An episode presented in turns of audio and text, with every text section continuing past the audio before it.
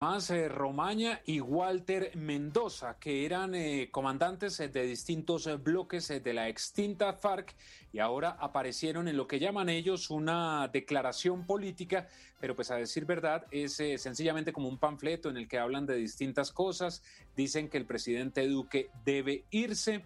Este tema ha sido bastante discutido, Pía, en redes sociales porque recordará usted que todos ellos, incluso los que aparecen ahí en las fotos, pues abandonaron el proceso de y los propios integrantes del partido FARC han dicho que eh, traicionaron a todos los eh, colombianos.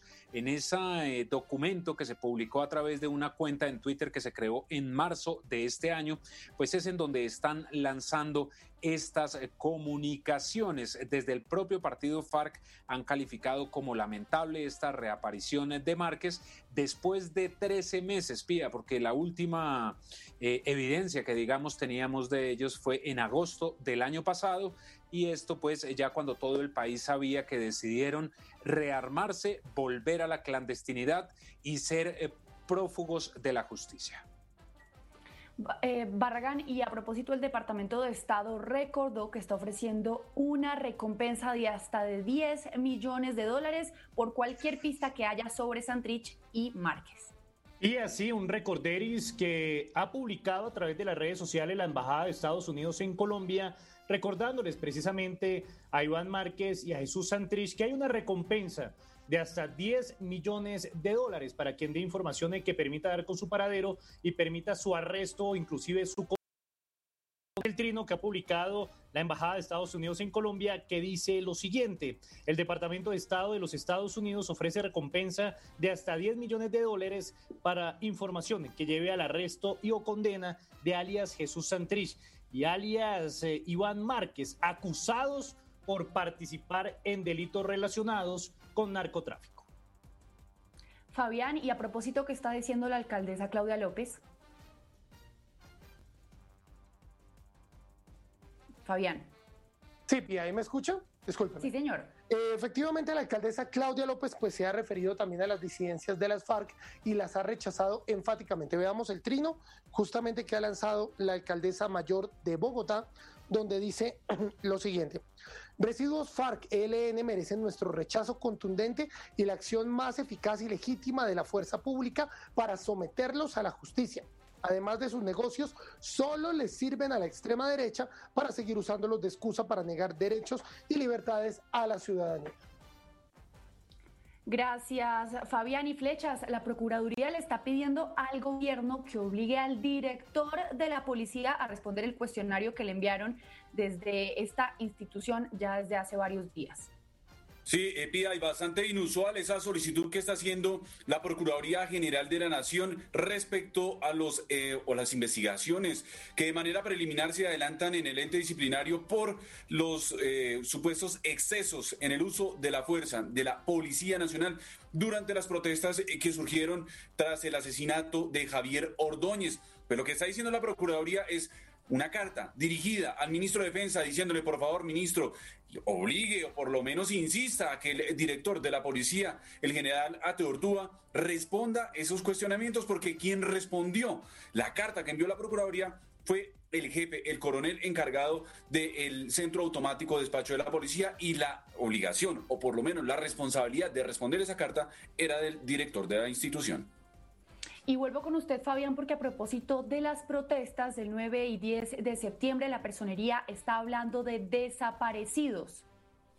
Rosalba Cabrales, que es la personera encargada de Bogotá por los siguientes días, recordemos, pues ha asegurado que en estos momentos la personería ha recibido varias quejas de ciudadanos, además que existen reportes de personas que fueron llevadas a URIS y que no han vuelto a sus casas.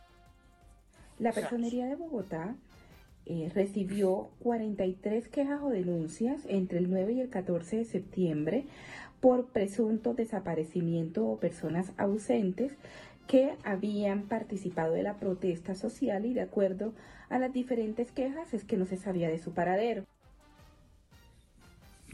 Ha dicho también la Policía Metropolitana que está cotejando esta información para saber qué pasó con las personas después de salir de las URIs. Jairo, y a propósito de Jorge 40 que llegó ayer a Colombia, usted tiene información porque va a insistir ante la Justicia Especial para la Paz para contar lo que ha callado durante años. Así es, Pía, pues el equipo jurídico, los abogados de Jorge 40, Rodrigo Tobar Pupo, quien llegó ayer de Estados Unidos luego de cumplir una condena por narcotráfico, se reunieron con el jefe paramilitar para mirar las salidas jurídicas o los, las líneas que tiene que empezar a tomar, porque recordemos que aquí en Colombia tendrá que responder por más de 1.500 investigaciones, más de 30 órdenes de captura vigente y todos los procesos que tienen encima. Lo que van a hacer, nos dicen eh, por parte de su defensa, es que van a insistir inmediatamente esta semana ante la Jurisdicción Especial para la Paz. ¿Por qué? Para que le abran la puerta y él pueda entregar las versiones que no ha contado durante muchos años aquí en la justicia, en la fiscalía, que incluso estuvo viajando en Estados Unidos. Lo que nos dicen los abogados es que él estaría dispuesto a contar la verdad al país y por eso le insistirán a la JED para que sea sometido en esa jurisdicción especial. Y también, pues lo que nos dicen es que sacarán un comunicado sobre el primer pronunciamiento del ex jefe paramilitar en Colombia. Pues quedamos pendientes, Jairo, y ahora vamos a darle una vuelta al mundo Dora. Buenos días y feliz año.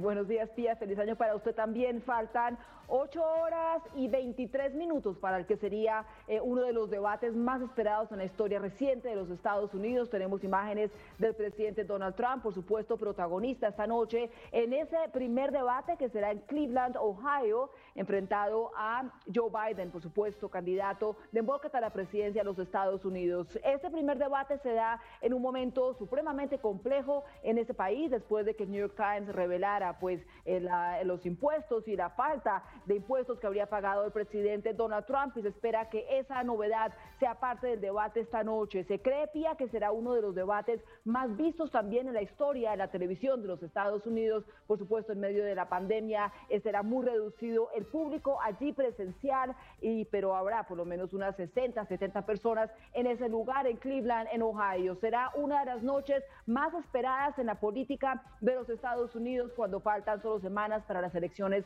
presidenciales el 3 de noviembre. Y otra noticia importante está relacionada con, por supuesto, coronavirus, porque empiezan a llegar imágenes muy dolorosas de diferentes lugares del mundo cuando el planeta llegó a ese millón de muertos por ese mar. Están viendo en sus pantallas imágenes que nos llegan desde Brasil, donde han empezado eh, a tomar imágenes aéreas de los muchos cementerios que surgen de manera, algunos espontáneos por comunidades, otros organizados, para poder eh, enterrar a las muertas, por los muertos por coronavirus. La cifra hoy en el mundo de muertos pías de un millón ocho mil personas, contagios 33 millones y medio.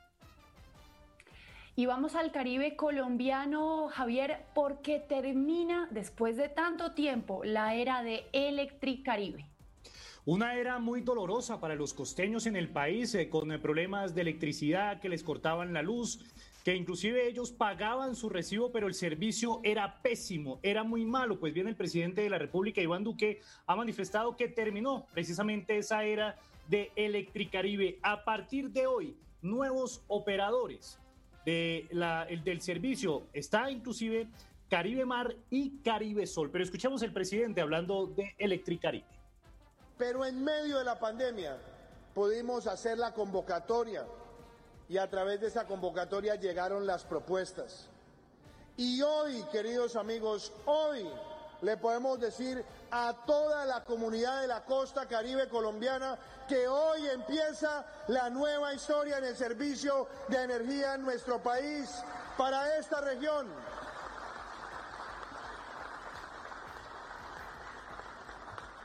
Y empieza con soluciones de equipo, con soluciones financieras. Entonces, Pía, se apaga la luz de Electricaribe y se enciende Caribe Mar y Caribe Sol. Javier, y es que se rompe el ciclo de más de 10 años de deficiencias de energía eléctrica en la costa caribe. Y de hecho, la frase que dijeron en todo momento fue región caribe, energía que renace. Y mediante un acto simbólico, el presidente Duque prendió las luces para la costa caribe. Tres, dos, uno, cero. Recordemos que, que la inversión que hará Grupo M a través de la empresa será por 8 billones de pesos y también la inversión que hará la empresa Aire a través del consorcio de la costa caribe será una inversión cercana a los 3,7 billones de pesos. De esta forma, Afinia surtará energía para eh, Bolívar, Cesar, Córdoba, Sucre y parte del Magdalena, porque la otra parte la surtirá la empresa Aire, que también surtirá energía para La Guajira y Cesar. Estos son 1,51 millones de usuarios los que surtirá energía la empresa Afinia y 1,21 millones la empresa Aire. Y cambiamos de tema, Angélica, porque 94 migrantes haitianos fueron rescatados por la Armada colombiana. ¿Cómo es la historia?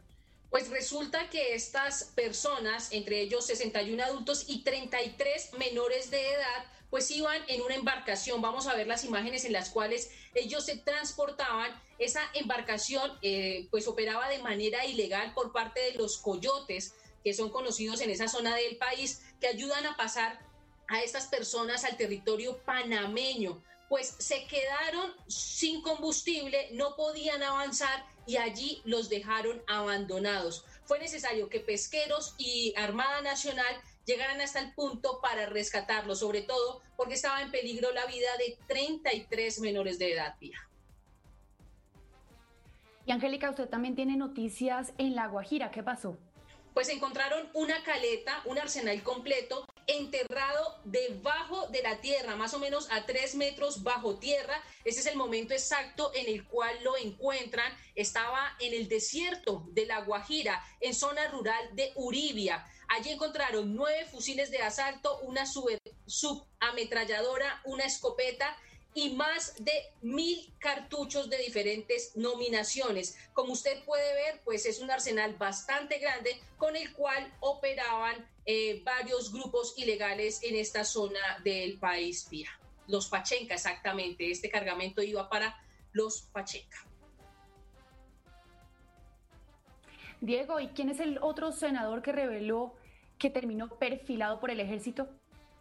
Pues eh, Antonio Sanguino Pía de la Alianza Verde, imagínese usted, ayer les contábamos que Iván Cepeda había sido certificado por la Corte Suprema de Justicia. Ahora a Sanguino, quien también había radicado un derecho de petición, le llegó esa información perfilado por el ejército, información que fue revelada en exclusiva por la revista Semana. Mire usted lo que está diciendo. Eh, esta eh, operación de espionaje ilegal constituye un atentado al derecho Ese era Antonio Sanguino, se bloqueó, pero bueno, lo que está diciendo es que es una eh, violación a su derecho de adelantar la oposición, por supuesto en un país democrático, y que acudirán a instancias internacionales. Flechas, y usted en este momento tiene una noticia que está relacionado con lo que mencionábamos hace un rato sobre las protestas en Bogotá. ¿Qué pasó?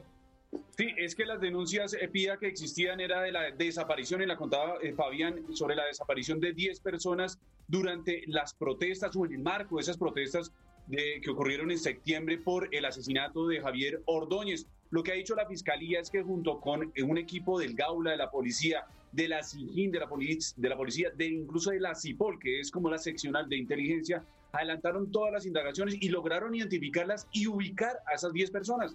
A todas les hicieron firmar unas actas de supervivencia, mm, mm, básicamente como para darle respuesta a las denuncias por desaparición que existían de esas 10 personas. Lo que dice la fiscalía entonces es que las encontraron, que están vivas y que ya eh, lograron identificarlas.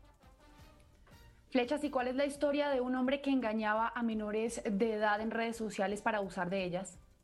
Pues es una información que también está entregando la Fiscalía eh, relacionada con una persona que engañaba, usted lo señala muy bien, a menores de edad con eh, utilizando pues las redes sociales para llevarlas a supuestas fiestas. Y cuando las estaba trasladando aparentemente les rociaba eh, algún químico que prácticamente las adormecía. Y así lograba abusar de ellas. El delegado de la Fiscalía, eh, del director seccional de Fiscalías en Bogotá, entregó los detalles de esa investigación.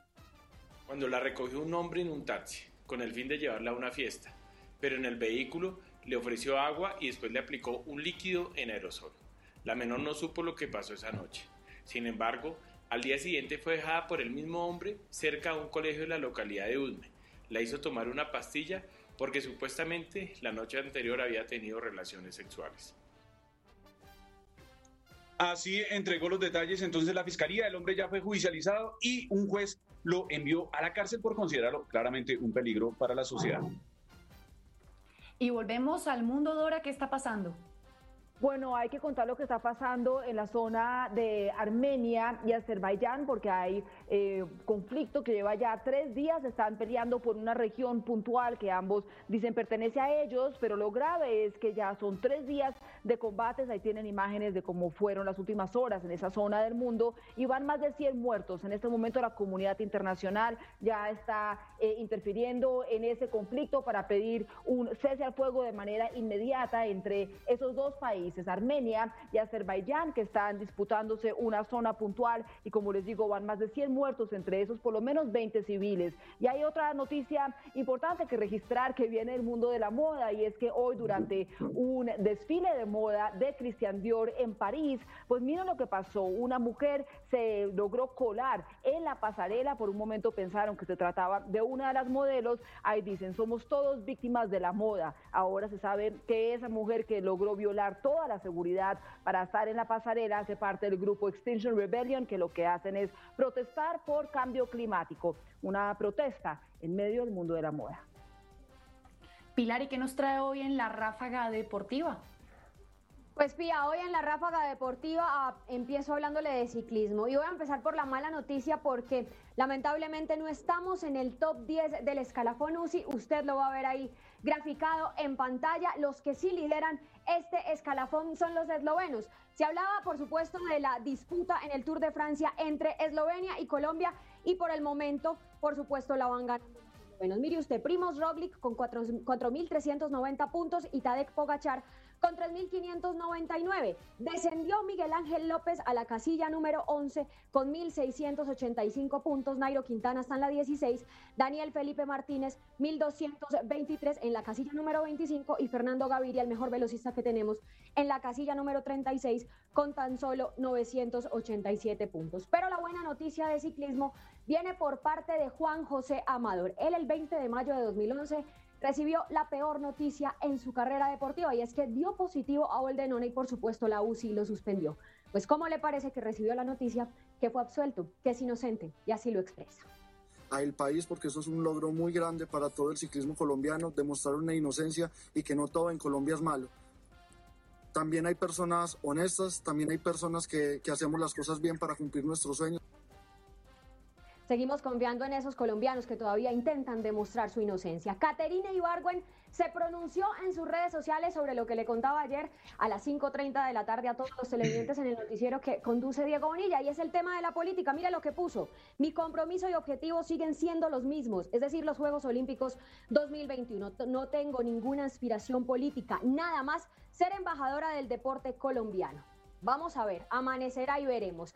América, urgida hoy, Pía, de ganar sí o sí ante Internacional de Porto Alegre. Esto va a ser por el grupo E, precisamente, de la jornada de la Copa. Vamos a tener seis juegos, ahí los está viendo usted en pantalla se va a disputar en el Pascual Guerrero a las 7.30 de la noche toda la fuerza para la mechita. Y a propósito de equipos de Libertadores, ayer les contaba que en Junior de Barranquilla se prendieron las alarmas porque Independiente del Valle sacó un comunicado diciendo que había cuatro positivos en el equipo y había enfrentado precisamente al Junior días previos. Pues mire usted, en este comunicado el Junior de Barranquilla confirma que tiene dos casos positivos asintomáticos y que por supuesto ya está tomando las medidas.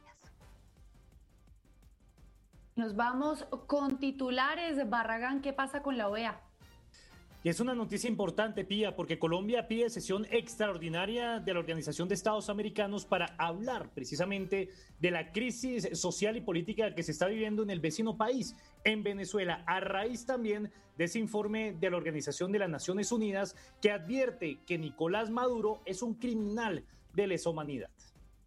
Diego, un titular en el Congreso.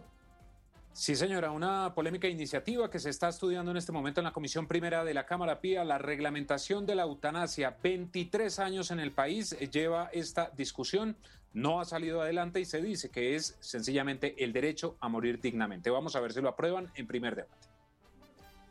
María Paula, un titular. y tiene que ver con el puente Isgaura que tantos problemas le ha dado. Pues este puente que comunica la vía de Bucaramanga con el municipio de Málaga será cerrado de nuevo por carriles debido a que hay fallas en su infraestructura y también varios huecos durante la vía que es, le recuerdo, de 680 metros de longitud. El cierre será a partir del próximo 5 de octubre y durará 45 días. Flechas, un titular.